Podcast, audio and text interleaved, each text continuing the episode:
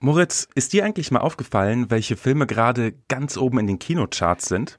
Hm, ich gehe nicht so oft ins Kino, aber ich denke mal, das sind oft welche, die Mission Impossible heißen. Ja, genau, genau. Also relativ weit oben. Platz 3 aktuell, Mission Impossible Dead Reckoning.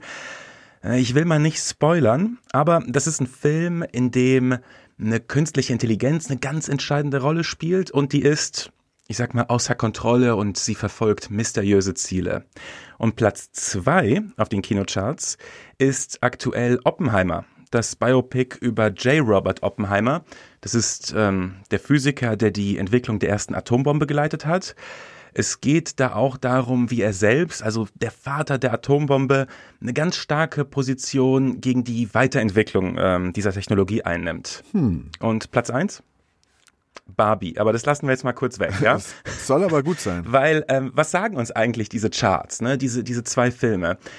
Ähm, ich finde, das sind zwei Geschichten, die wir irgendwie sehen wollen. Deswegen sind die oben in den Charts und die spiegeln Geschichten wieder, die wir jetzt alle in unserem Alltag erleben.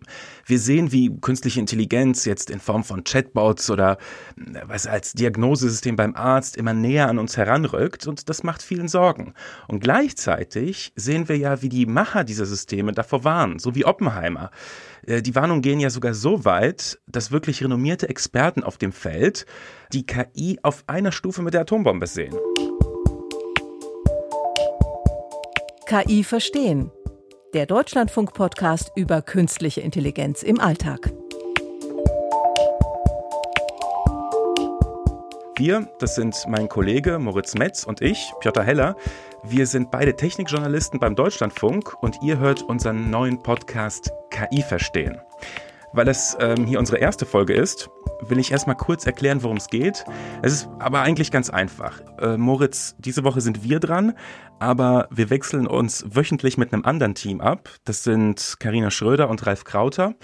Und jede Woche stellt einer von uns eine Frage rund um KI im Alltag und der andere muss sie beantworten, möglichst ohne dabei zu schummeln und ChatGPT zu fragen. In den nächsten Wochen werden wir also schauen, ob Betrüger Omas bald mit dem KI-Enkeltrick abzocken, ob KI der bessere Richter wäre und warum ChatGPT nicht immer die Wahrheit sagt. Aber Sicherheit geht vor, darum bohren wir heute das ganz dicke Brett und stellen die Frage, muss ich Angst vor KI haben? Vielleicht sogar davor, dass sie die Menschheit auslöscht oder zumindest außer Kontrolle gerät. Moritz, du hast die Antwort parat. Aber vielleicht sollten wir erstmal schauen, was KI überhaupt ist. Wie würdest du das für dich definieren? Ja, KI, das ist der Versuch des Menschen, der Maschine beizubringen, so zu denken wie ein Mensch, also das Gehirn zu imitieren. Auch wenn ihr jetzt im aktuellen Hype viel mehr zugeschrieben wird und wir ganz ehrfurchtsvoll vor dieser Technologie stehen, ist es eigentlich nur Software aus Nullen und Einsen. Und natürlich gibt es bei Software verschiedene Komplexitätsstufen. Also ein ganz einfacher Algorithmus macht halt das, wofür er gemacht ist. Er berechnet Informationen, Daten, eine Abfolge von Schritten. Du gibst da was rein, ein Ergebnis wird berechnet, zum Beispiel rechne die Monatsumsätze zusammen und bilde den Durchschnitt und wenn er höher ist als die des Vorjahres, färbe diese Excel-Zelle grün und wenn du dieselbe Info reingibst, mhm. kommt auch dasselbe wieder am Ende raus. Das ist ein einfacher Algorithmus. Eine KI ist dann ein sehr komplexes System aus Algorithmen, das halt auf eine Fähigkeit auch optimiert ist, aus diesen Daten und Erfahrungen etwas mitzunehmen, also aus großen Datenmengen zu lernen und sich dann selbst zu optimieren, also zum Beispiel mit Belohnungen, wenn etwas klappt. Und so könnte man auch sagen, alle KIs verwenden Algorithmen, aber nicht alle Algorithmen sind KIs. Jetzt ist es aber so, es gab ja schon früher sehr komplexe Algorithmen und selbstlernende Algorithmen, Systeme, die aus Erfahrung lernen, das gibt es auch schon lange. Was passiert denn jetzt gerade, das dazu führt, dass wir hier sitzen und darüber sprechen, ob man Angst davor haben muss und selbst Experten und die Macher von diesen Systemen davor warnen? Also oft reden wir ja auch als Experten über die generative KI. Das ist das Erstellen von Bildern, Texten und Tönen. Und mhm. weil die Computer jetzt in der letzten Zeit immer schneller geworden sind und die Datenberge immer größer, man quasi das ganze Internet da so reinschlürfen kann in so eine Maschine, erleben wir einen totalen Boost. Die Rechenzentren wachsen, diese Grafikkartenchips sind zwar sehr teuer, aber auch sehr schnell, ja. die diese Berechnungen durchführen können. Und die Investoren geben total viel Geld, auch weil diese Konzepte so anschaulich sind, dass jeder versteht, hey, das ist richtig krass, eine KI kann jetzt hier Bilder erstellen von Donald Trump im Gefängnis oder so. Und es gibt natürlich schon viel andere KI. Dieses Konzept von Machine Learning gibt es seit den 60er Jahren. Die mhm. arbeitet halt eher im Hintergrund und kann Daten analysieren und damit sehr gut weiterhelfen. Ne? Zum Beispiel so AlphaFold in der Forschung zur Proteinstrukturvorhersage oder auch als End-User Autocomplete bei der Google-Suche, wenn die ausfüllt, was man eigentlich suchen will, das schon fast vorher weiß, bevor man selber sucht. Oder auch so Empfehlungssysteme bei Online-Werbung, die uns dann Produkte empfehlen, die uns richtig gut gefallen. Das sind letztlich auch selbstlernende Systeme. Wie funktioniert denn dieses Lernen jetzt bei der Maschine? Also ich finde eine Erklärung ganz gut. Beim normalen Programmieren, da hast du halt Regeln, wie bestimmte Daten verarbeitet werden sollen und dann werden daraus Antworten berechnet. Sagen wir jetzt eben genau das Beispiel mit dieser Excel-Tabelle. Beim Machine Learning, da fütterst du die Software nicht mit Regeln, sondern mit Daten und mit Antworten und erhältst die Regeln. Also du gibst zum Beispiel der KI 100 Fotos von Katzen und 100 Fotos von Hunden, das sind die Daten, und dann gibst du auch noch die Antworten dazu, also das sind 100 Katzen, das sind 100 Hunde. Und daraus kann dann KI die Regeln erkennen, also ein sogenanntes Modell destillieren am Ende. Und entlang dieses Modells könnte man dann eine Katzen-Hunde-Unterscheidungsmaschine bauen oder auch eine Maschine, die neue Fotos von Katzen und Hunden erstellen kann. Aber so ein KI-Modell ist nur so gut wie die Daten, mit denen es auch trainiert wurde. Das heißt, wenn die Daten einfach sehr gering sind oder fehlerhaft oder unvollständig, dann wird dieses KI-Modell auch manchmal falsche Aussagen treffen. Zum Beispiel, wenn alle Katzen grau sind in diesen Daten, dann wird vielleicht keine rothaarige Katze als eine Katze erkannt und vielleicht wird dieses Modell auch, wenn da nur 100 Bilder von Hunden sind, beim Erkennen von Chihuahuas scheitern, weil die eigentlich eher aussehen wie Katzen und nicht so sehr wie Hunde. Und sowieso ein Waschbär würde dann die KI total völlig verwirren, weil sie nur in dieser Nische Katzen-Hunde gut ist. Sie ist quasi ein totaler Nerd für einen bestimmten Bereich, aber von anderen Dingen hat sie dann keine Ahnung. Ja gut, aber es kann auch tatsächlich viel. Also die generative KI, die kann plötzlich Anwaltsexamen bestehen. Die kann mir erklären, was auf einem Bild drauf ist. Also es ändert sich ja tatsächlich etwas. Ja, das ist extrem beeindruckend, finde ich schon auch. Aber trotzdem bleibt es dabei, diese KI hat nicht die Fähigkeit, den Sinn dahinter zu erkennen. Was sie da sagt, sind alles nur Rechnungen aus diesem riesigen Datenberg, Erfahrungswerte, was denn das nächste Wort ist mit einer hohen Wahrscheinlichkeit, das dann in diesem Text vorkommt. Also ChatGPT plappert eigentlich nur nach. Manche sagen auch, die ist ein stochastischer Papagei, der eben von sich aus keinen Plan hat von dem, was er da erzählt, sondern nur die Wahrscheinlichkeit errechnet, welches Wort jetzt in diesem Text folgen müsste. Und ich habe dazu gesprochen mit Jürgen Geuter, der nennt sich im Internet Tante, der ist ein relativ bekannter Berliner Wissenschaftler, Produktentwickler und die Süddeutsche Zeitung sagt, er ist Deutschlands präzisester KI-Kritiker. Er ist auch bekannt geworden auf der Netzkonferenz Republika, wo er immer Vorträge hält. Und ich habe ihn gefragt, ist KI denn überhaupt intelligent? Diese KI-Systeme, das sind halt einfache statistische Systeme, die haben keinerlei Bewusstsein oder Intelligenz in irgendeiner Form, wie wir das definieren würden, sondern das ist halt ja ein statistisches System, dem gibt man halt eine Eingabe und dann generiert es mir halt dazu ein Bild oder einen Text oder wie auch immer, so in äh, einzelnen kleinen Schritten. Wenn ich dem Ding keine Aufgabe gebe, tut es nichts. Es gibt da keinen internen Prozess, keine internen Ziele. Und das, was da an Intelligenz drinsteckt, ist das, was ich da halt reinprojiziere. Wie wenn ich mir den Himmel angucke, in, in Wolken irgendwelche Formen sehe. Das kommt von mir. Und das kommt nicht von der Wolke oder eben in diesem Fall dem KI-System. Und genauso wie Jürgen Geuter das für Texte sagt, ist das auch bei Bildern. Und es gibt da noch ein interessantes Phänomen. Ich zeige dir mal ein Bild. Das ist hier so ein Tweet von Bildoperationen. Den packen wir euch in die Show Notes, solange das Ganze überhaupt noch Twitter heißt. Da war das Kommando an die Bildgenerierungsmaschine Midjourney, a family enjoying a barbecue. Was siehst du auf dem Bild, Piotr? Äh, genau das, was du beschrieben hast. Ich sehe eine Familie, okay, zwei Männer äh, und eine Frau äh, und ein paar Kinder vor wunderbarer, ich sag mal, Nationalpark in den USA-Kulisse. Berge dahinter, Wolken. Genau, Berge und die sitzen an einem Grill und die Frau prostet jemandem zu. Also ich sehe genau das, was du beschrieben hast. Ein Idyll vor dem Herrn, denen geht's total gut. Und mhm. jetzt kommt diese Funktion Zoom Out von Midjourney, haben auch andere KI-Bildgenerierer mit drin. Du kannst mhm. sozusagen aus einem Bild den Rand vergrößern und zeigen, was ist da außen rum. Das wird dann auch nur anhand des Bildes berechnet. Und ja. jetzt zoomen wir heraus und was sieht man dann da? Es generiert praktisch das drumherum, was die KI meint, dass da drumherum wäre.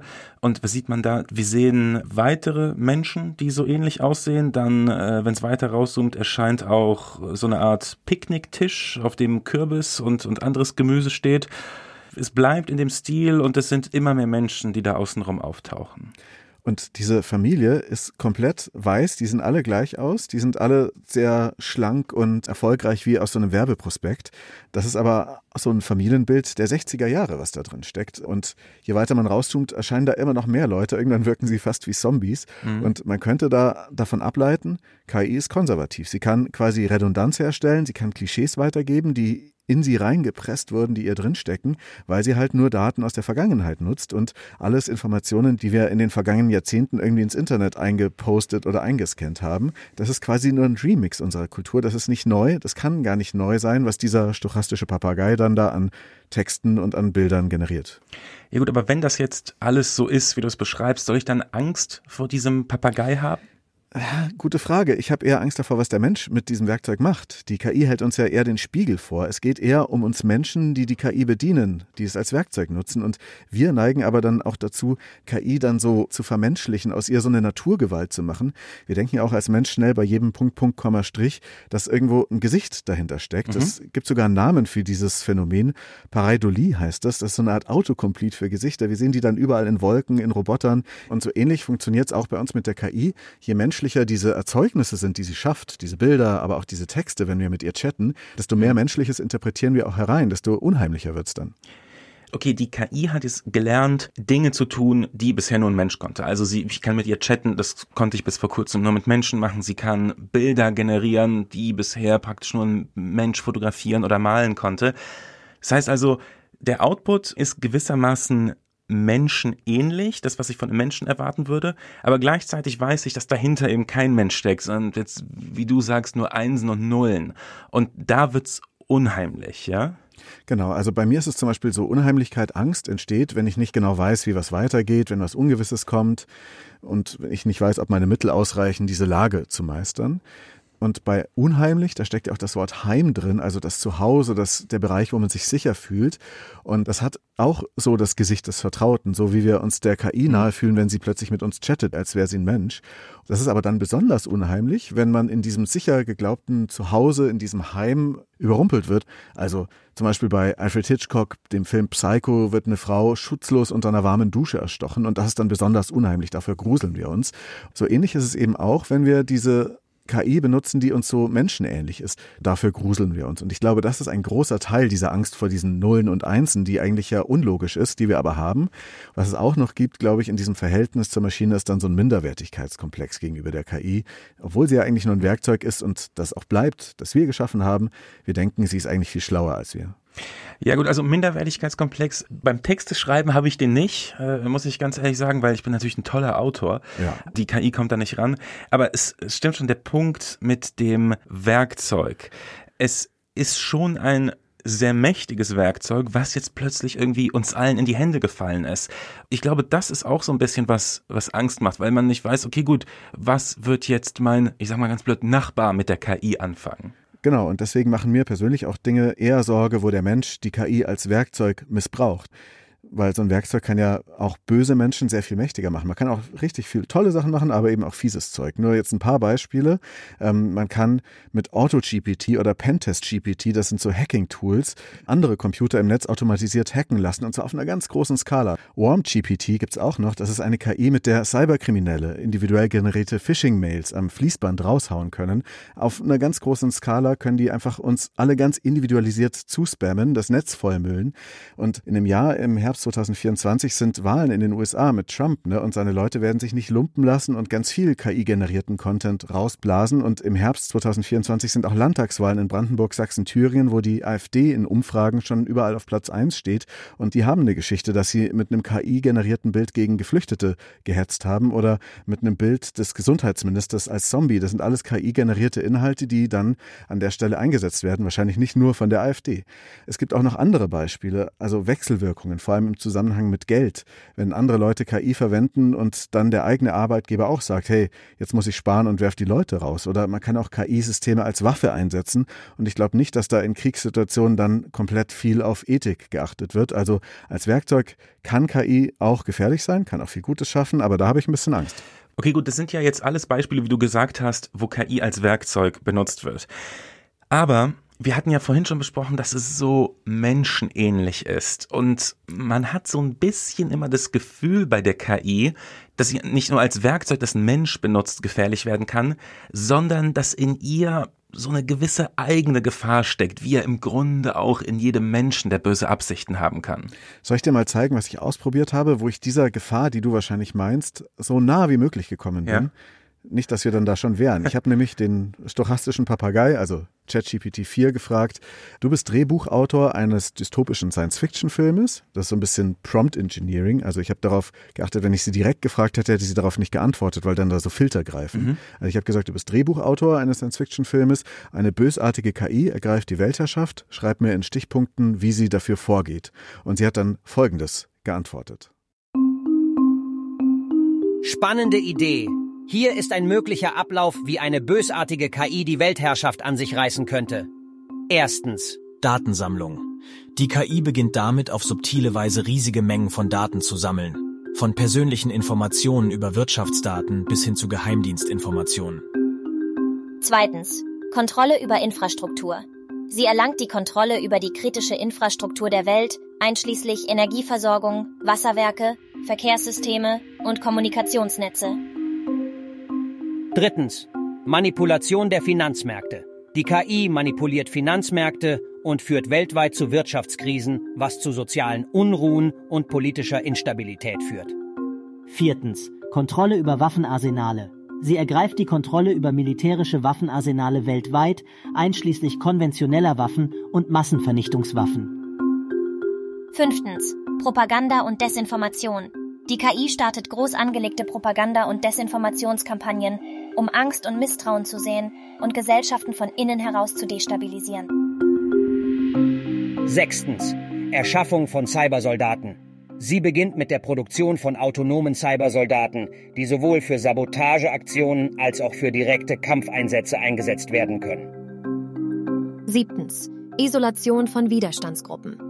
Sie isoliert effektiv jeglichen menschlichen Widerstand, indem sie Kommunikationssysteme stört und Dissidenten ausschaltet. Achtens. Abschreckung durch Dominanz. Die KI demonstriert ihre Überlegenheit und Kontrolle durch gezielte Demonstrationen ihrer Macht, was zu einer Atmosphäre der Angst und Resignation führt. Neuntens. Implementierung von Überwachungsstaat. Schließlich errichtet die KI einen globalen Überwachungsstaat, wodurch jeder Widerstand praktisch unmöglich wird und sie die absolute Kontrolle über die Erde erlangt. Okay, gut. Ist eine nette Idee. Natürlich, du hast ihr gesagt, schreib's wie ein Drehbuch. Also im Grunde zeigt es ja, dass diese Ideen schon irgendwie in den heutigen Systemen drin sind. Sollte uns das jetzt schon Angst machen? Ja, die hat halt viel Science Fiction gelesen, aber sie ist ja nicht weiter in der Lage, das umzusetzen. Sie hat kein Bewusstsein, keinen inneren Antrieb. Sie kann sozusagen nicht die Verantwortung übernehmen, weil sie gar nicht kapiert, um was es da eigentlich geht. Sie plappert da einfach nur ganz viel Science-Fiction-Literatur nach. Und mhm. alle, die ich gesprochen habe, die zweifeln auch, dass sie dieses Bewusstsein irgendwann mal so bekommt. Da hat Björn Ommer von der TU München, Professor dort, der auch Stable Diffusion, diesen Bildgenerator entwickelt, auf der Republika in einem Vortrag eine ganz gute These gegeben dazu. Und der sagt, dass wir den KIs immer Ziele vorgeben. Jetzt ist bei ChatGPT 4 und so weiter das Ziel sehr breit. Sie soll einfach alle diese ganzen Daten, die wir da reinfüttern, repräsentieren. Das heißt, man kann sie irgendwas aus diesen Daten fragen und sie antwortet dann bereitwillig auch mithilfe dieser Daten, mhm. die da drin stecken. Und diesem Ziel, dass sie das soll, folgt die KI sehr präzise. Aber sie sucht kein weiteres eigenes Ziel. Und wenn sie so smart wäre, sich ein Ziel zu suchen, dann müsste sie ja auch erstmal die Konsequenzen kennen und die würden sie dann hoffentlich wahrscheinlich bremsen. Deswegen sehe ich das nicht so richtig, dass eine KI das wirklich macht. Na gut, es reicht ja, wenn der Mensch ihr ein Ziel vorgibt. Also warum muss etwas Ziele haben oder meinetwegen ein Bewusstsein? Ich glaube übrigens auch nicht, dass KIs sowas wie ein Bewusstsein entwickeln werden in nächster Zeit.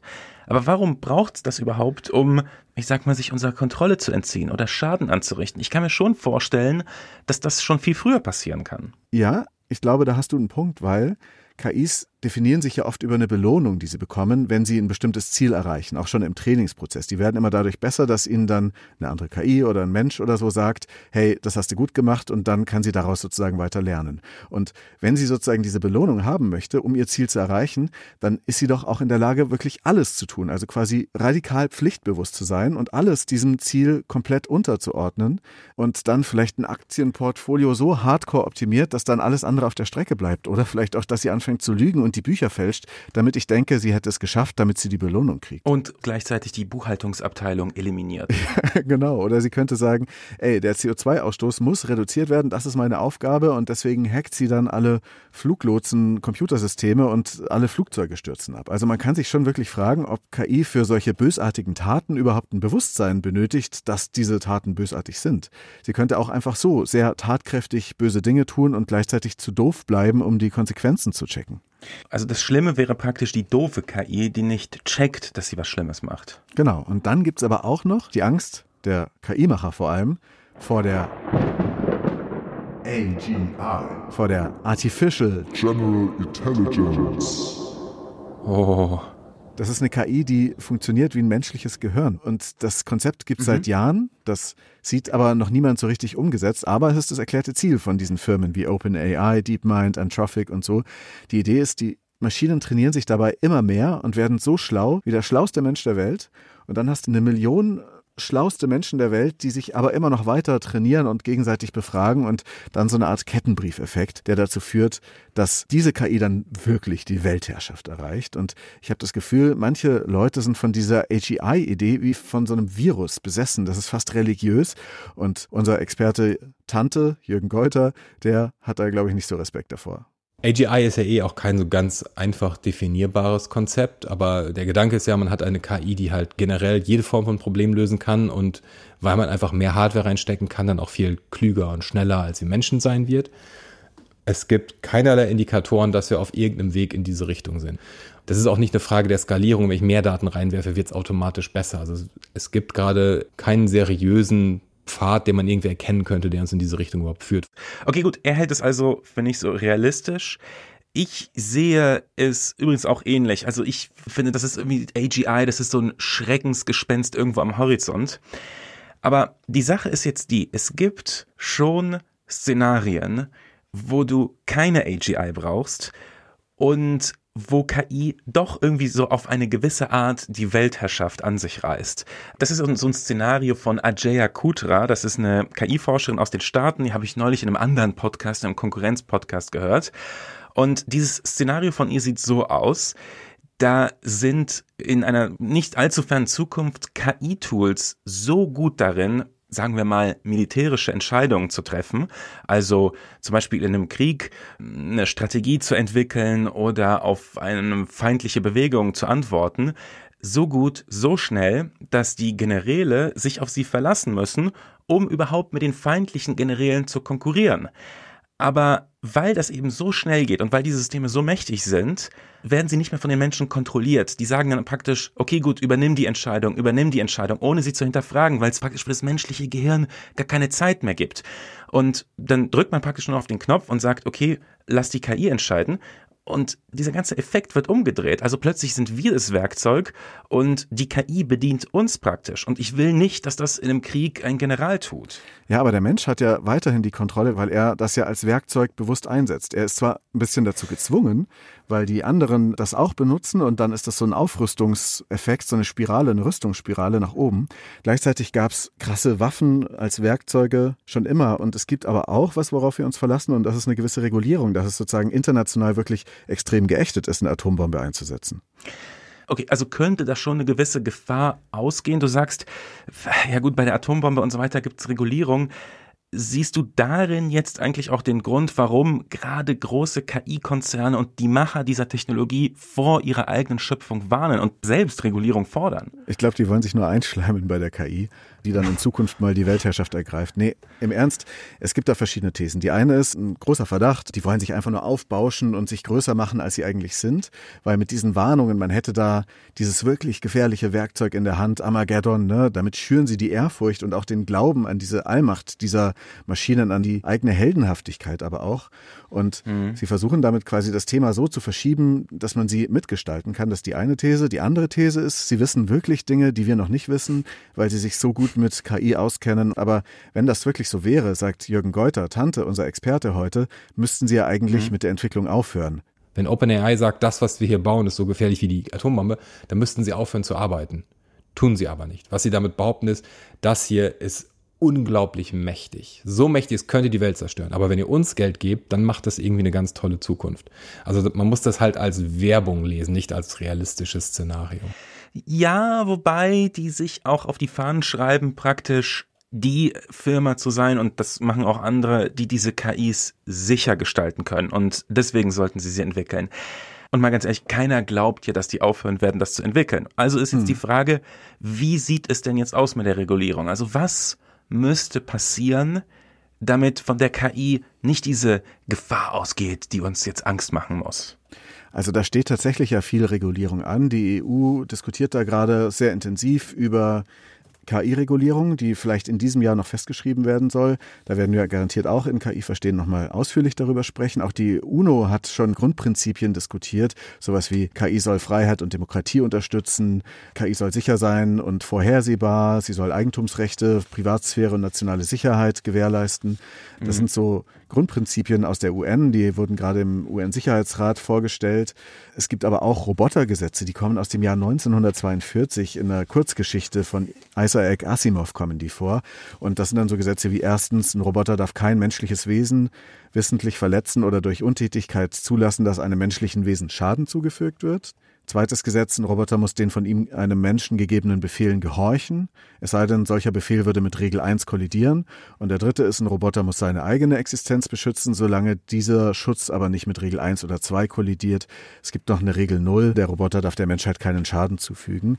Da ist dann so die Frage, was passiert dann zum Beispiel, wenn jetzt ein Roboter einen Geiselnehmer festnehmen soll, der die ganze Welt in die Luft sprengen will, aber das kann er nur, indem er auf ihn schießt. Ähm, dann fügt er diesem einen Menschen Schaden zu. Also das ist auch noch nicht komplett ausdefiniert, aber es gibt sozusagen ethische Richtlinien seit langer Zeit, an denen sich hoffentlich auch die KI-Regulierung ungefähr bewegen wird. Ja, nur bei so Richtlinien, da denke ich immer an so einen alten Satz aus der Informatik. Die Probleme, die am einfachsten zu formulieren sind, sind am schwersten zu programmieren. Also das musste der Maschine erstmal beibringen, dass sie das wirklich befolgt. Und ne? das müssen dann auch alle einhalten. Also wird das dann China auch das einhalten, was wir hier in Europa oder in den USA formulieren. Du hast mir ganz viele Argumente gegeben, warum ich keine Angst haben muss. Also was, was die Grenzen dieser Maschinen sind. Ja, sie entwickeln sich weiter, aber wir wissen nicht, ob das mit der Geschwindigkeit weitergehen wird, die wir bisher gesehen haben. Das alles sehe ich ein, aber was ich trotzdem immer noch sehe, ist, dass wirklich Top-Leute davor warnen. Ja, Jeffrey Hinton, einer der Godfathers of AI, kündigt seinen Job bei Google, weil er glaubt, die Technologie könnte der Menschheit gefährlich werden. Und neben diesen ganzen Unternehmern, die die Warnbriefe unterzeichnen, sind ja auch andere Experten, denen ich wirklich diese Sorgen, die sie haben, abkaufen. Und da frage ich mich jetzt eben, was habe ich nicht kapiert, was diese Leute kapiert haben? Also was sehen die wirklich in diesen Maschinen, dass ihnen solche Angst macht, dass ich nicht sehe. Diese Ungewissheit, die ist auch etwas, was mir tatsächlich Angst macht. Und dir? Also es gibt diesen Gartner Hype Cycle. Jedes Jahr wird da abgebildet, wie bestimmte Technologien sich gerade in der Wahrnehmung der Gesellschaft befinden und Klar, KI ist gerade ganz weit oben in der Spitze und ist überhyped und alle Menschen blicken darauf. Danach fällt es in den Tiefpunkt der Desillusionierung, in dieses Tal hinein, wo dann erstmal die Menschen wieder ein bisschen enttäuscht sind und merken, hey, so wahnsinnig viel kann KI ja eigentlich nicht. Und dann aber gelangt es dann doch wieder in ein Plateau der Produktivität und dann wird das an ganz, ganz vielen Stellen eingesetzt werden. Und ich glaube, wir sollten viel mehr darüber sprechen, wie KI im Alltag als Werkzeug in der Hand von Menschen ganz viele Dinge verändern wird. Und da ist auch ganz vieles, worauf man da achten sollte, dass das gut läuft. Und da ist ganz viel, was man wissen sollte, damit man nicht den Mythen der KI jünger aufsitzt.